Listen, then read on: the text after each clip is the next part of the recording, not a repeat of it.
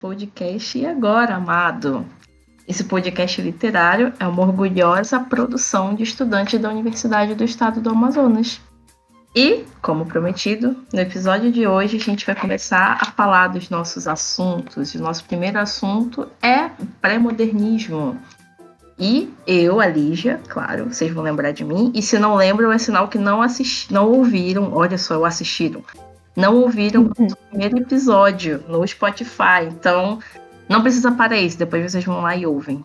Mas a gente vai falar um pouquinho mais hoje, tá bom? Eu sou a Lígia e hoje eu tô aqui com uma dupla que vai me ajudar a conversar um pouco com vocês sobre o pré-modernismo, que é nossas amigas Demétria e Francis. Primeiro, vou deixar a Francis falar um pouquinho sobre ela para vocês, para refrescar a memória, e depois vai ser a vez da Demétria, tá bom? Sejam bem-vindos, sejam bem-vindas, amigas. Oi, gente. Ah, eu sou a Francis e eu estou muito, muito feliz de estar aqui hoje conversando com vocês né, sobre o modernismo brasileiro.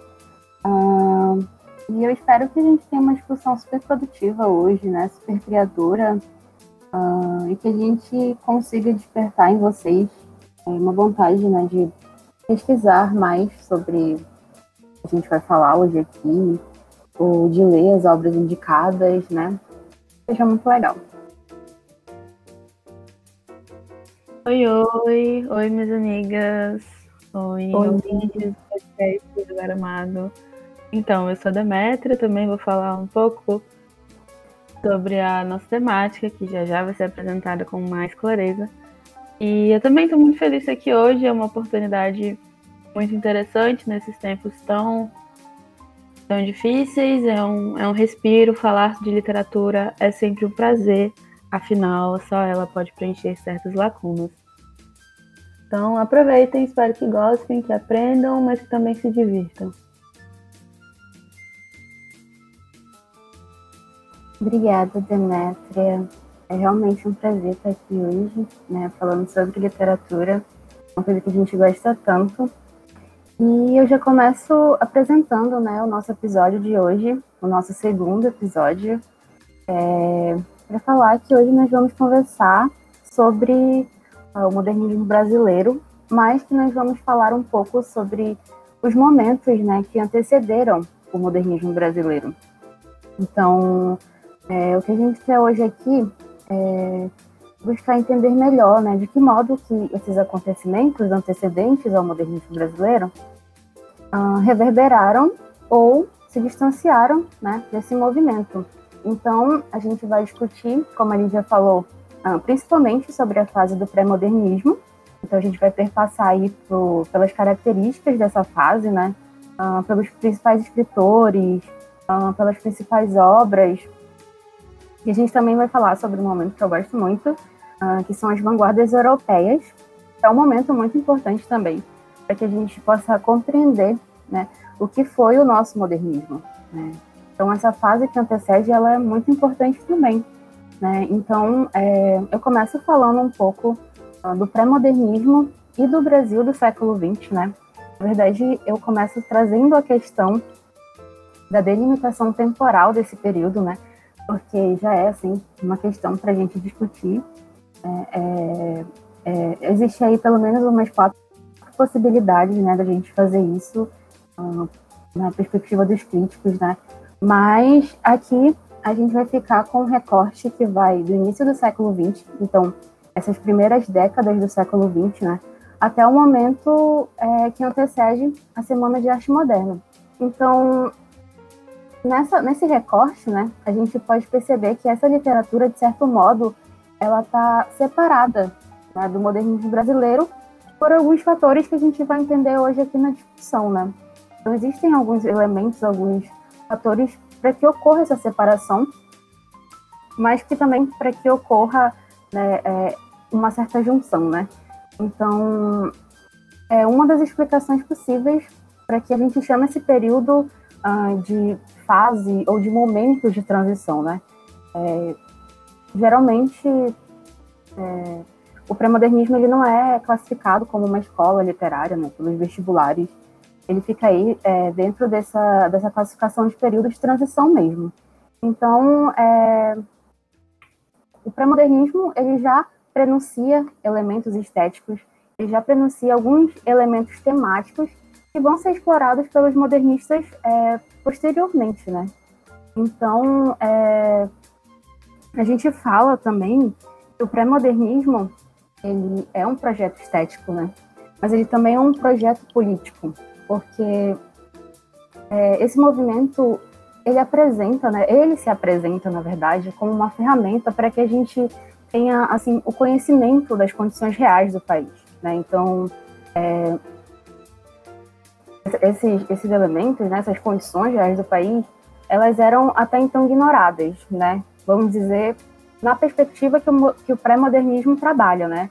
Então, eu não vou dizer que o pré-modernismo é original é, em alguns aspectos. O que eu posso, assim, como, nessa perspectiva, né, do pré-modernismo, é, a originalidade dessa fase, vamos dizer assim, está é, na continuidade de uma tradição, né?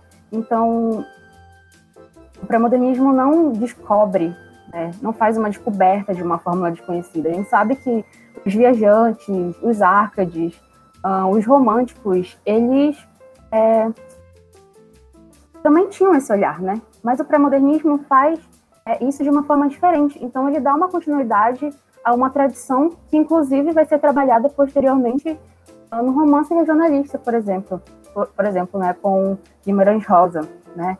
Então, ele constrói aí uma base mais sólida para que isso venha a ser trabalhado, né?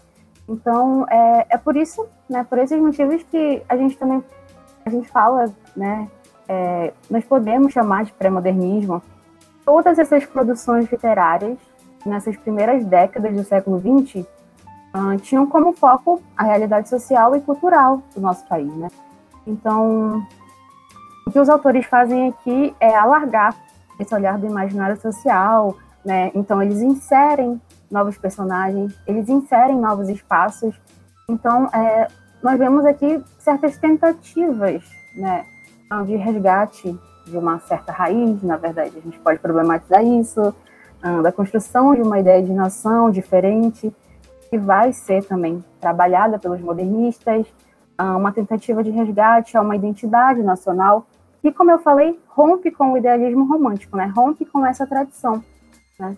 Então, é, dentro dessas características, nós podemos dizer que os pré-modernistas, eles trouxeram algumas inovações. Mas, apesar dessas inovações, os autores ainda estavam presos, né? Eles tinham um certo apego a alguns traços conservadores.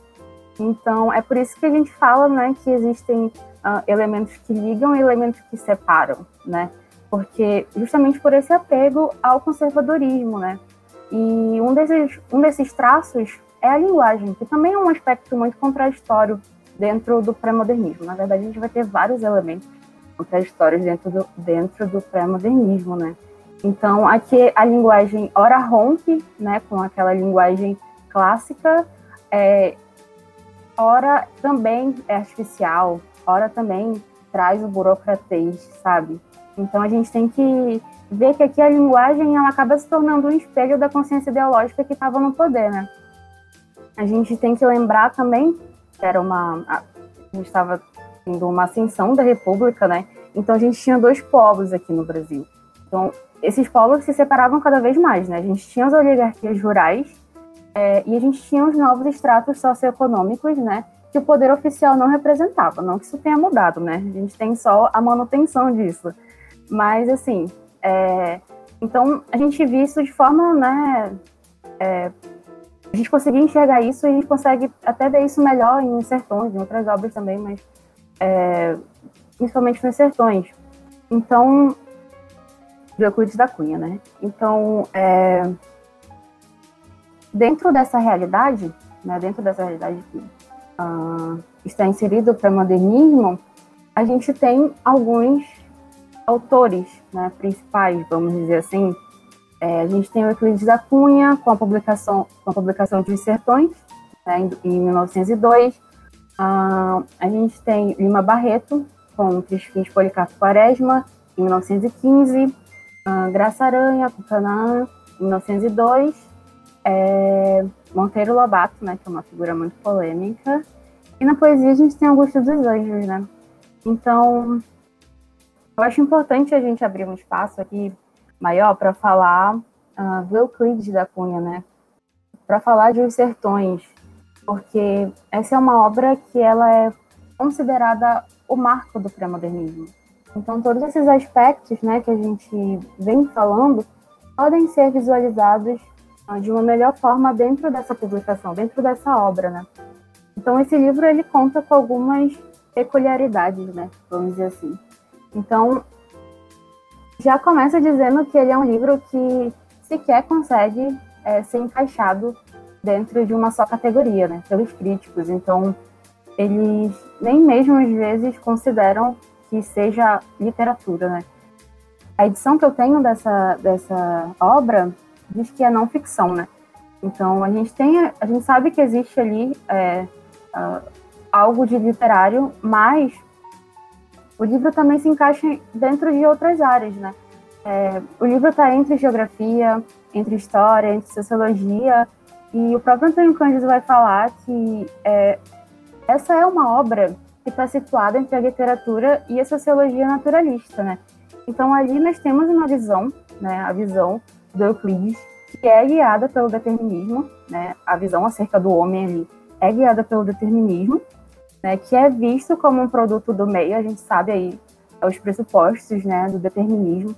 Então, é, o homem tem, né, é, é olhado dessa forma, como produto do meio, como alguém uh, que é, de certa forma, por determinações, né, uh, e ele faz uma análise da terra, do meio, para chegar no homem. E é, Gente, mas também a gente tem que lembrar, né, que esse olhar ele também ganha contornos regionalistas, né? Então, como eu falei anteriormente, esses contornos eles antecipam uma fase do modernismo. Também, a gente também vai falar disso nos próximos episódios, né? Que é a fase uh, do romance regionalista, né? Então, é, vai, isso também vai ser discutido nos próximos episódios. É, e, como eu falei, né? Acaba sendo construída aí uma base sólida, né, para uma tradição que tem continuidade. Né? Então, é muito interessante que é, esse livro ele marca o fim e ele também marca um começo, né? Então, ele marca o fim uh, do imperialismo literário, né, do, daquele realismo que nós tínhamos, e o começo de uma análise mais científica aos aspectos mais importantes da sociedade brasileira. Então, é, quem né, for se aventurar por, sobre sertões, vai ver que existe esse olhar científico, existe esse olhar que é apoiado sempre, uh, que é sempre fundamentado por algo, né? E é por isso que ele se encaixa dentro de tantas áreas. O, o livro, ele não oferece só um gênero, né? Um gênero. Ele é totalmente híbrido, né? Então, é um livro muito que a gente pode ver muito a gente pode passar horas falando sobre diversos aspectos, né?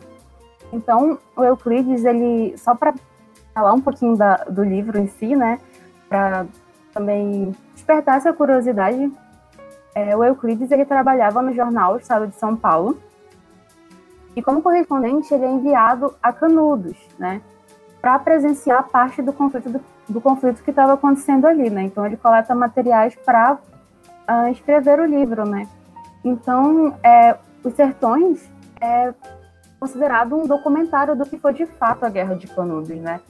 Então a gente tinha ali uma versão oficial dos fatos, né? Aquilo que era uh, divulgado. Então, é, o, que, o que se falava era que Canudos residia, em Canudos, né, residia uma massa revoltosa de pessoas, pessoas violentas, que ameaçavam a estabilidade do Estado, né, que queriam a monarquia de volta, que eram pessoas que eram um perigo para a sociedade, né? E Euclides é enviado lá e rompe com esse discurso. Então, a gente tem aqui o início de uma literatura que mostra o contradiscurso, né? o discurso que vai contra uh, esse discurso oficial, né? Então ele ele rompe com uma verdade que já é estabelecida, né? Isso também é uma, uma coisa muito interessante para a literatura, né? Uma função da literatura também. E é por isso que esse livro ele também é chamado de livro vingador, né? Porque ele mostra a verdadeira face da história é, e do, do, do descaso que o governo do país tinha em relação aos marginalizados, né? Como eu disse anteriormente, esses polos eles se separavam cada vez mais e uh, o poder oficial não dava conta de tudo isso, né? Então, o livro é um protesto, né? É, que denuncia um crime mesmo que foi vivido em Canudos, né?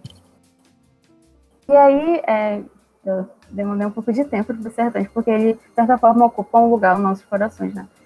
E, mas também é, tem Triste Fim de Policarpo Quaresma, que tem uma linguagem mais acessível, né? Então eu também indico para vocês, né? Onde a gente tem o Lima Barreto, que é jornalista de origem humilde, né? Também tinha algumas contradições ideológicas em relação à modernidade, né? Mas ele era uma pessoa do subúrbio, tinha um certo uh, um conservantismo ali sentimental, né? É, então, dentro de Triste Fim de Policarpo Quaresma, a gente tem o Major Policarpo Quaresma, né? É, que, assim, é a figura da revolta, né? É, mostra ali a revolta do brasileiro marginalizado, né? Então, ele é um patriota, ele é um idealista é, que se preocupa com a nação, ele defende o tupi como língua nacional. É engraçado que, acho que há uns quatro anos, quando eu tive contato com esse livro, inclusive eu peguei ele de uma biblioteca que eu nunca devolvi. É, ele. Quando eu tava lendo, assim, eu fui no YouTube e coloquei tupi, né? Tipo, aula de tupi. Porque, assim, naquela época, né? Eu não tinha muito discernimento, né? Que aquilo era uma crítica, né? É, é uma crítica ao desencontro ali de um ideal e de um ideal, né? E do real, do que estava acontecendo ali, né? Então, é, esse homem que tanto se preocupa com a nação acaba tendo um triste fim, né? E, assim, é, existe também o, é, a outra figura, né? Do, tem o Graça Aranha com o Canaã, é, que já vinham de uma classe social oposta a de Lima Barreto, é, também tinha uma proposta estética diferente, né? E eu deixei o Monteiro Lobato por último, assim, para encerrar esse momento, né? porque é um Monteiro Lobato, né? Uma figura aí que a gente de mais contraditória e que a gente às vezes acaba até fugindo, né? Para não entrar. Então, a obra principal, mais falada, é Eurepês, né? Mas não vou falar muito, né, dessa, dessa obra. Eu trouxe o Monteiro mais mesmo para falar de um episódio, né? Para perguntar também das meninas, né? Sobre uh, sobre esse momento que ele critica, né? Que em, 2000, não, em 1917, né?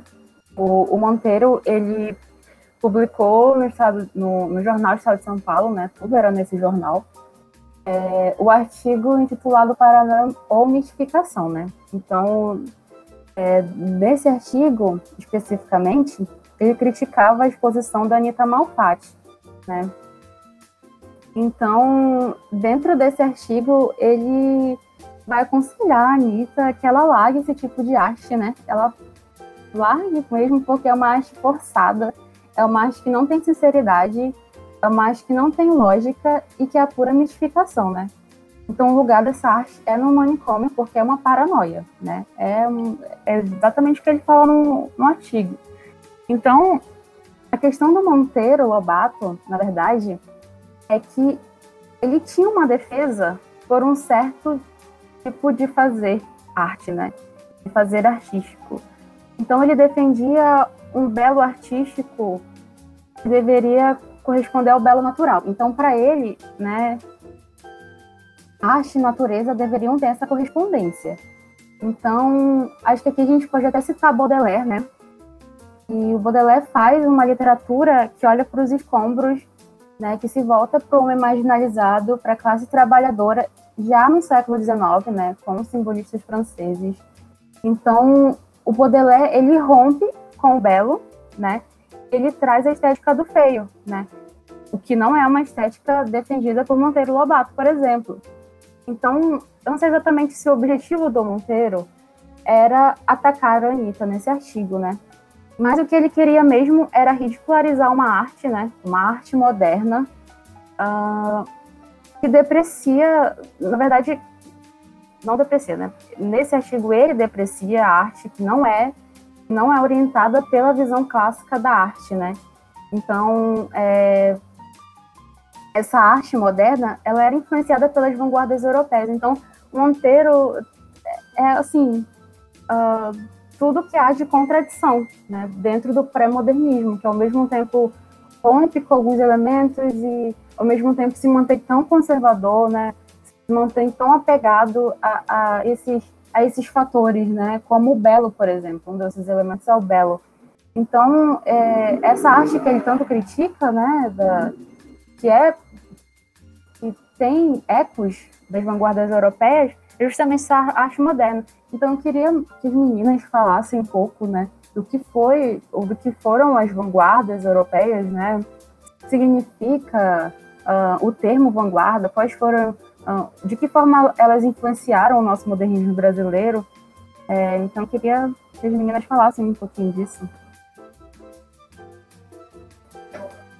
Perfeito, Francis. Muito obrigada pela sua explicação. Como eu falei, falar de literatura é incrível, mas ouvir literatura é sempre muito bom, principalmente com as reflexões que você traz, né? Então. Bom, uma, uma uma primeira observação que a gente precisa fazer, a gente precisa fazer, perdão, no que concerne literatura, é de que tudo se interliga. Em todas as artes, na verdade, tudo se interliga e tudo dialoga.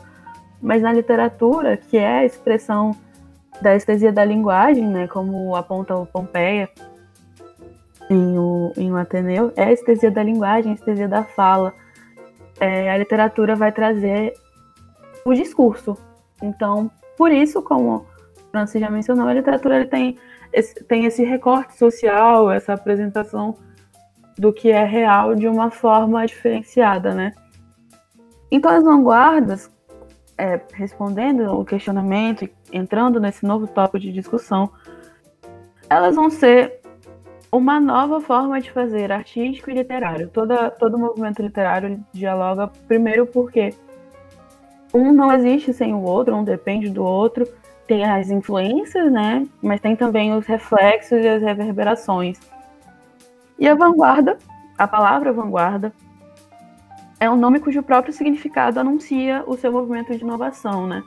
A vanguarda representa é, uma, é um termo militar, é o que representa a linha de frente de um campo de batalha.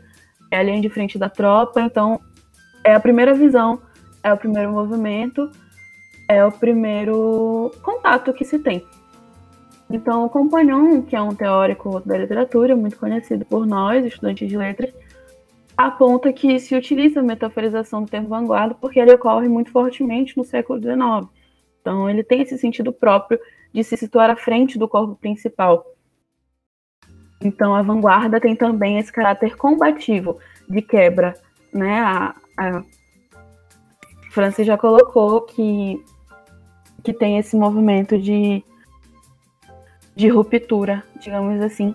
E a primeira, a primeira vanguarda que a gente apresenta, que é o futurismo, é o que tem essa quebra com o passado de forma mais intensa. O futurista, o movimento futurista, ele foi o primeiro, tanto de forma cronológica, então por isso a gente apresenta ele primeiramente, é uma, é uma metodologia didática já adotada. Ele tem esse intuito de quebrar com tudo que é antigo, como ele mesmo fala, de quebrar com a com a história, a história no sentido de que de tudo que é passado, né? Então ele tem esse intuito de quebrar com, por exemplo, a arte clássica. Então, do mesmo jeito que o Renascimento tem esse apreço, esse apego e esse apoio pela, pelos elementos da arte greco-romana, da arte clássica, ali, voltando para a Grécia Antiga, o futurismo ele propõe justamente essa quebra. Ele se divide em três fases, né? A primeira vai de 1990, 1905, perdão, a 1909 e vai ali com, vai ser iniciado com o Marinette na publicação do, do, do, perdão, do Manifesto Futurista do Le Figaro, né, que é um jornal parisiense. A gente percebe, então, que as manifestações literárias, elas começam nos jornais, que são realmente o primeiro contato, é, o primeiro contato escrito de um povo, seja ele de qual nação for, um povo alfabetizado, né, com diversas formas de literatura. Então a gente tem folhetins, a gente tem, enfim, a França já até mencionou, né, o jornal de, de São Paulo, né, e então a gente tem esses contatos pelo jornal. Então, Le Figaro, que é um jornal parisiense, vai publicar o Manifesto Futurista.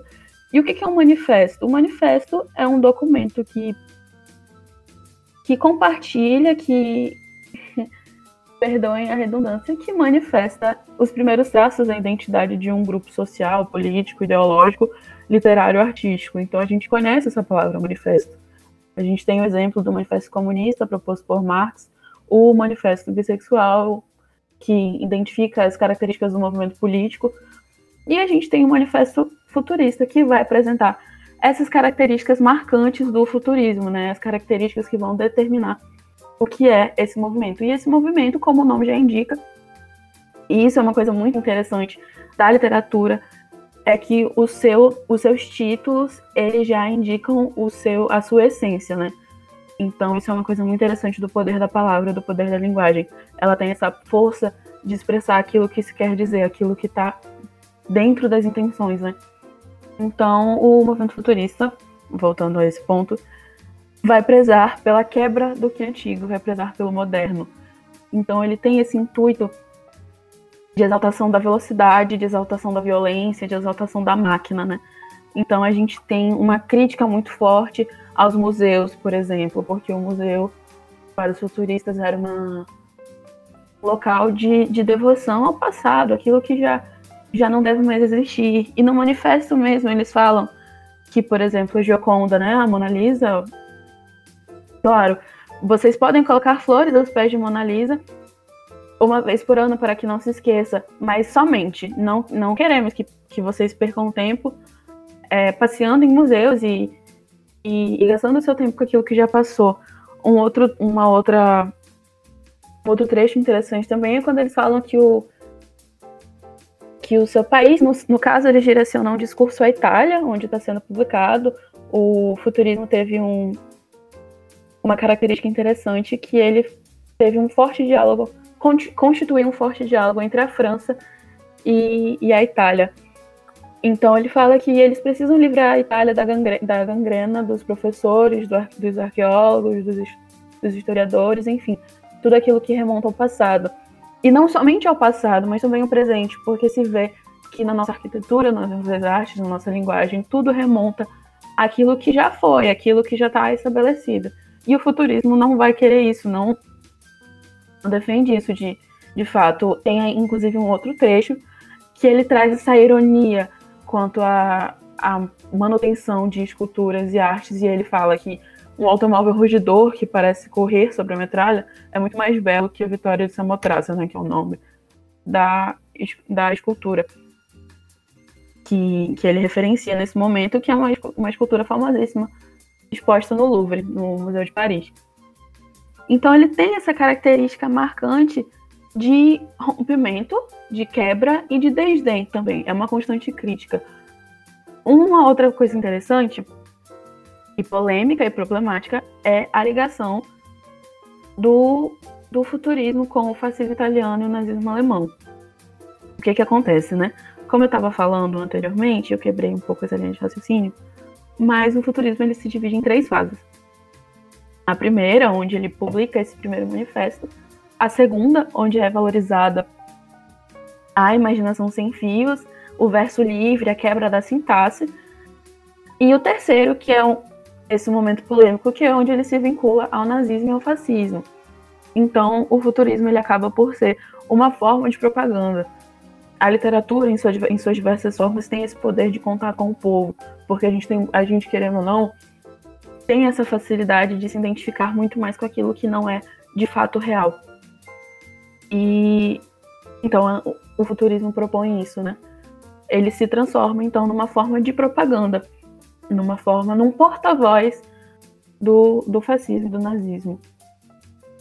Como a gente sabe, o, o, a Itália foi a, a grande, o grande berço dessa, dessa linha política.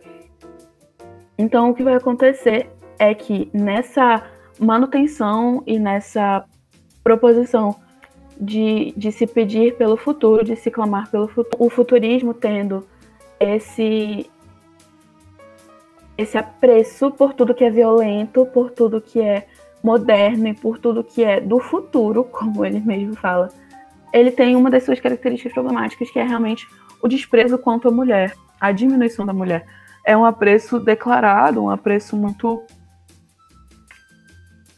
muito explícito. O futurismo tem também essa característica de que eles eles não deixam nada subentendido.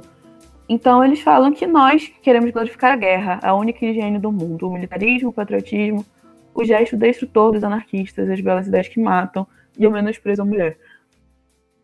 Então a, o futurismo começa a se movimentar pré pré-guerras mundiais e ele ganha toda essa força na instituição, na instauração do nazifascismo, né? A gente pode colocar assim. Então, o futurismo reside aí nesse poder de nesse poder violento, nesse poder de destruição, nesse poder de quebra. Eles propõem a destruição. E e com isso a gente vai observar algumas reverberações, mas não tão profundas quanto outros movimentos que virão, que serão apresentados em breve. E uma coisa, uma outra coisa interessante para finalizar é que se vocês pararem para pensar, o futurismo ele não tem grandes obras, ele não, não tem um clássico do futurismo. Então, o futurismo é um movimento de muito mais manifestos do que de obras, de publicações, de produções. Ele propõe um fazer artístico, ele propõe uma linha de raciocínio, ele propõe uma postura, mas ele mesmo não a produz. Então, o futurismo se torna muito mais um um porta-voz político do que um fazedor de arte e uma linha de constituição artística. Então, eu espero que tenha contribuído a, a proposta aqui apresentada e a gente segue para as próximas vanguardas agora. Amigas, muito obrigada pela explicação de vocês. Eu seguirei falando um pouco de algumas vanguardas que vão preceder ali a nossa próxima temática surpresa, que não é tão surpresa assim do próximo episódio, vocês vão perceber qual é a temática, mas prosseguiremos. Após esse, esses movimentos, a gente vai ter o movimento dadaísta, que é um movimento muito comentado. E eu mesma, quando era estudante do ensino médio, eu achava muito interessante, principalmente essa parte de estudo da literatura, porque eu achava o nome dadaísmo em si muito cômico. Mas o que acontece é o seguinte: o dadaísmo ele também apresentou manifestos. Ele foi o movimento que mais apresentou manifestos na vanguarda. Ele era muito radical. Ele tinha um caráter de negação muito forte. E o que acontece é o seguinte: como ele repudiava a serenidade, ele dava ainda mais esse caráter de quebra que vem junto com a vanguarda por ser vanguarda, né? Então a gente vai ter o Tristan Tzara, que era um romeno, um poeta romeno, que foi o líder dos dadaístas. E é importante a gente retomar o nome dadaísmo para lembrar que dada em dadaísmo não significa nada. Sim, não significa nada. Não há etimologia dentro dessa parte do nome dadaísmo, porque ele acreditava que o nada era a palavra de ordem, era o que era fundamental dentro dessa estética. E a gente também vai ter o André Gide, ou André Gide, depende como você pode pronunciar, eu falo Gide, e ele acreditava mais ou menos que o Dada, em dadaísmo, ele vinha para recomeçar as coisas. Então ele era o dilúvio ao qual tudo recomeça, nas palavras dele, né? Então o dadaísmo ele queria criar tudo novo e destruir tudo que veio antes. E claro, não diferente de alguns outros movimentos, o dadaísmo teve, como dizer, ele começou e teve suas primeiras faíscas num lugar, né? E esse lugar era o Cabaret Voltaire, que era em Zurique, na Suíça, né?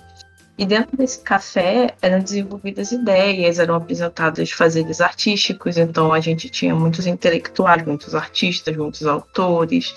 As pessoas iam até lá para beber, socializar e trocar ideias. Então, nada de novo na academia. Isso sempre aconteceu, continua acontecendo, certo?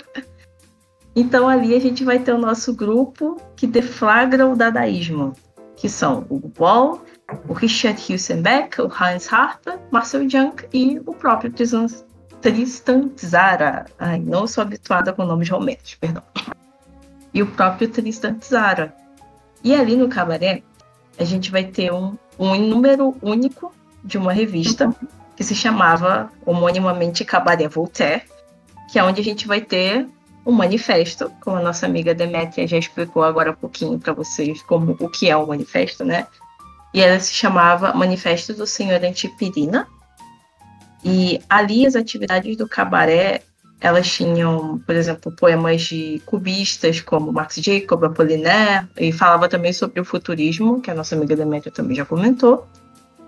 E ali era um lugar onde a gente conseguia fazer propagandas das novidades culturais da época como a gente comentou, um lugar onde os intelectuais se reuniam, né?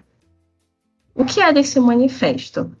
Eu separei um pedaço ali com vocês, mas era um manifesto, foi a primeira manifestação de fato dadaísta que aconteceu na cidade de Zurique, e tinha um palavreado bem vulgar que era para atrair a atenção das pessoas, ou seja, era uma coisa assim bem transgressora eu acredito que esteja dentro da natureza do que é o dadaísmo.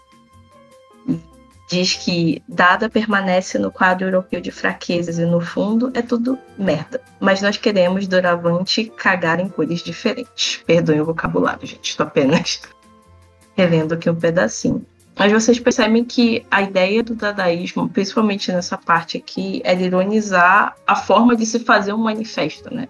Era a ideia de você quebrar a todas essas barreiras estéticas, vou chamar dessa forma, mas a ideia de transgressão. Essa era a diferença. Então, a ideia do dadaísmo em si era, no geral, criticar tudo que era da ordem do domínio da consciência, né? E da verdade absoluta que era adotada pelos futuristas. Após isso, a gente vai ter o surrealismo, que por si, ele compartilha ali algumas coisas com o dadaísmo, por exemplo, uma valorização de improviso, da linguagem espontânea, desse amor ao protesto.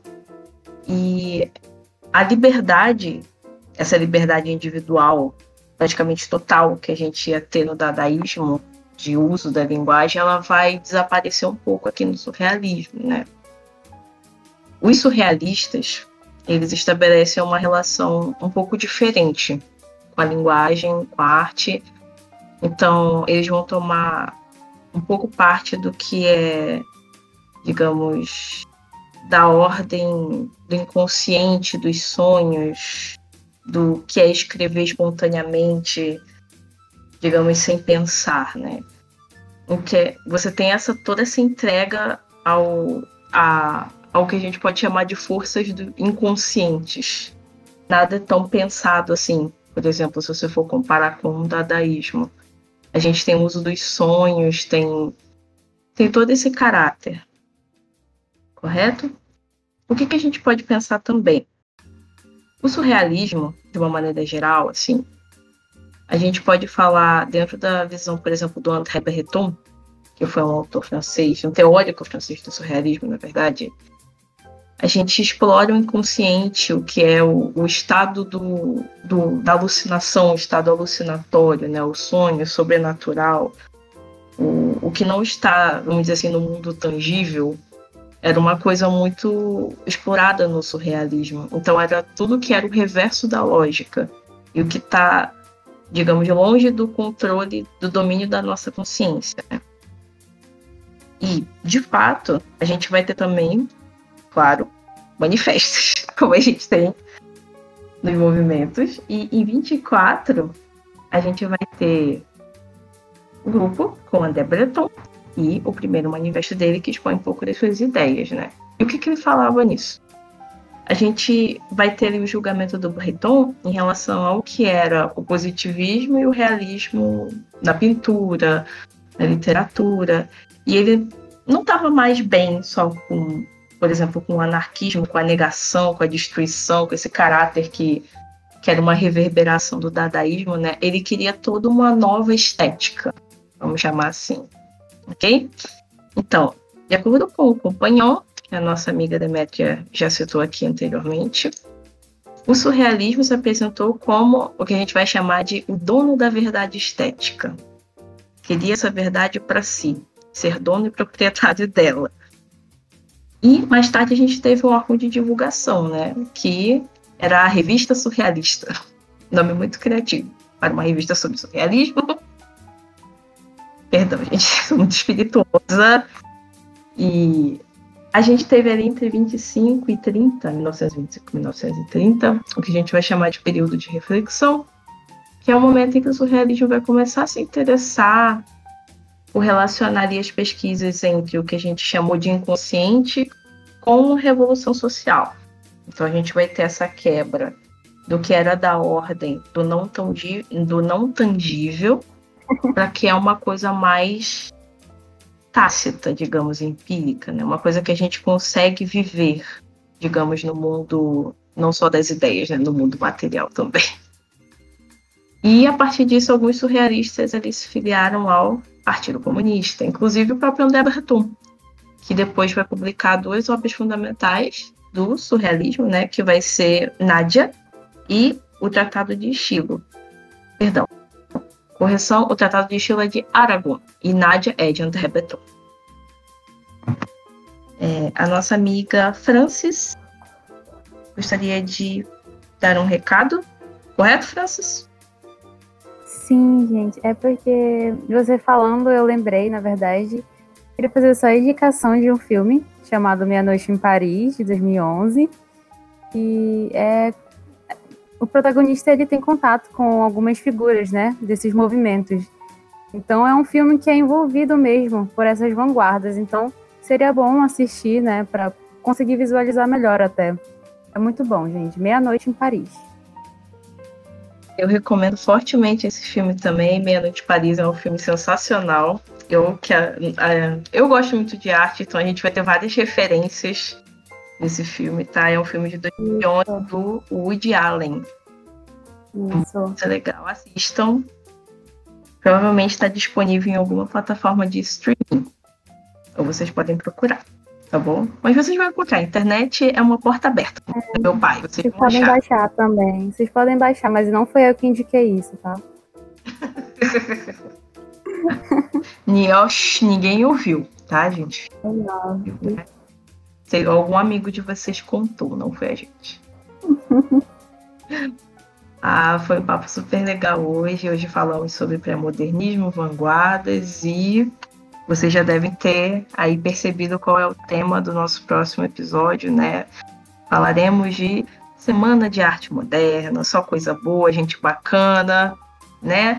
Então, vamos, gente bacana, é, que fala coisas legais, a gente vai isso no nosso próximo episódio, que esperamos que vocês ouçam aqui no Spotify, ou é, no Spotify a gente também está em outras plataformas, mas preferencialmente no Spotify. Quero primeiramente agradecer a presença aqui das minhas queridas Demetri e Francis. Obrigada, Demetri e Francis. Passando também para lembrar que nós costumamos dormir tarde, então somos muito dedicadas às nossas produções de conteúdo, vida inteligente na madrugada. Sim, é verdade, gente. Acompanhem e valorizem o trabalho, viu? Sim, divulguem, colhem na testa de vocês esse link, saiam por aí distribuindo, panfletando. E passando também, gente, para lembrar que nos próximos episódios, com exceção dos próximos dois episódios que ainda estaremos eu, a Demetri e a Francis por aqui. A gente também tem uma super equipe de amigos que está preparando conteúdos potentes, pesados e gloriosos para vocês. sobre outros períodos da literatura, tá bom? A gente vai ter outros conteúdos sobre geração de 30, sobre geração de 45, a gente vai ter também o Clube da Madrugada, que é aqui do estado do Amazonas, a gente vai falar sobre Milton Ratum, e a gente vai contar com os nossos outros amigos para falar sobre isso, mas fiquem tranquilos, eles são muito, muito, muito, assim, cabeça demais. Vocês vão adorar ouvir eles. E vocês provavelmente vão me ouvir também, porque eu vou estar lá apresentando e perturbando vocês, né? Gente, muito obrigada por esse episódio. Francis, Lídia, como sempre, vocês são uma equipe excelente, um trio incrível para se trabalhar junto. No caso, uma dupla, né? O trio é já comigo. então, como Lídia já falou, só reforçando, os próximos episódios também serão incríveis. Nossa equipe é excelente, somos muito bem acompanhadas, trabalhamos muito bem juntos, isso é uma coisa que a gente agradece todo dia pela UEA ter, pro, ter proporcionado. Então, mais uma vez, divulguem, escutem, escutem muito. A gente vai disponibilizar mais material de apoio para vocês. Então, eu espero que vocês gostem do nosso trabalho, que ele seja útil e que principalmente ele faça vocês pensarem um pouco mais sobre o poder da literatura e como ela vem marcando as nossas vidas desde muito antes da nossa existência, né? A gente viu aqui que a gente estava trabalhando com 1900, então espero que vocês possam, possam aproveitar bastante e, enfim, é excelente, é excelente estar falando aqui, então espero que seja excelente nos ouvir. Muito obrigada mais uma vez e boa noite. Obrigada, Demétria. Bem, agora. A Francis já deu tchau? Eu. Ainda não, gente. Por favor, Francis. Ai, gente, eu, quero, eu quero agradecer pela oportunidade, está sendo muito bom participar né, desse projeto, falar um pouco de literatura aqui com vocês. Eu estou muito grata mesmo e eu espero que vocês acompanhem a gente nas redes sociais e acompanhem os próximos episódios, né? Porque a gente está preparando com muito carinho. E é isso, gente. Muito obrigada mesmo. Agradeço de verdade. Muito obrigada, Francis. E, bem, fica aqui o meu convite para você não deixar de ouvir o nosso próximo episódio. A gente vai continuar conversando sobre o modernismo. E vejo você lá, tá bom? Até a próxima, então. Tchau!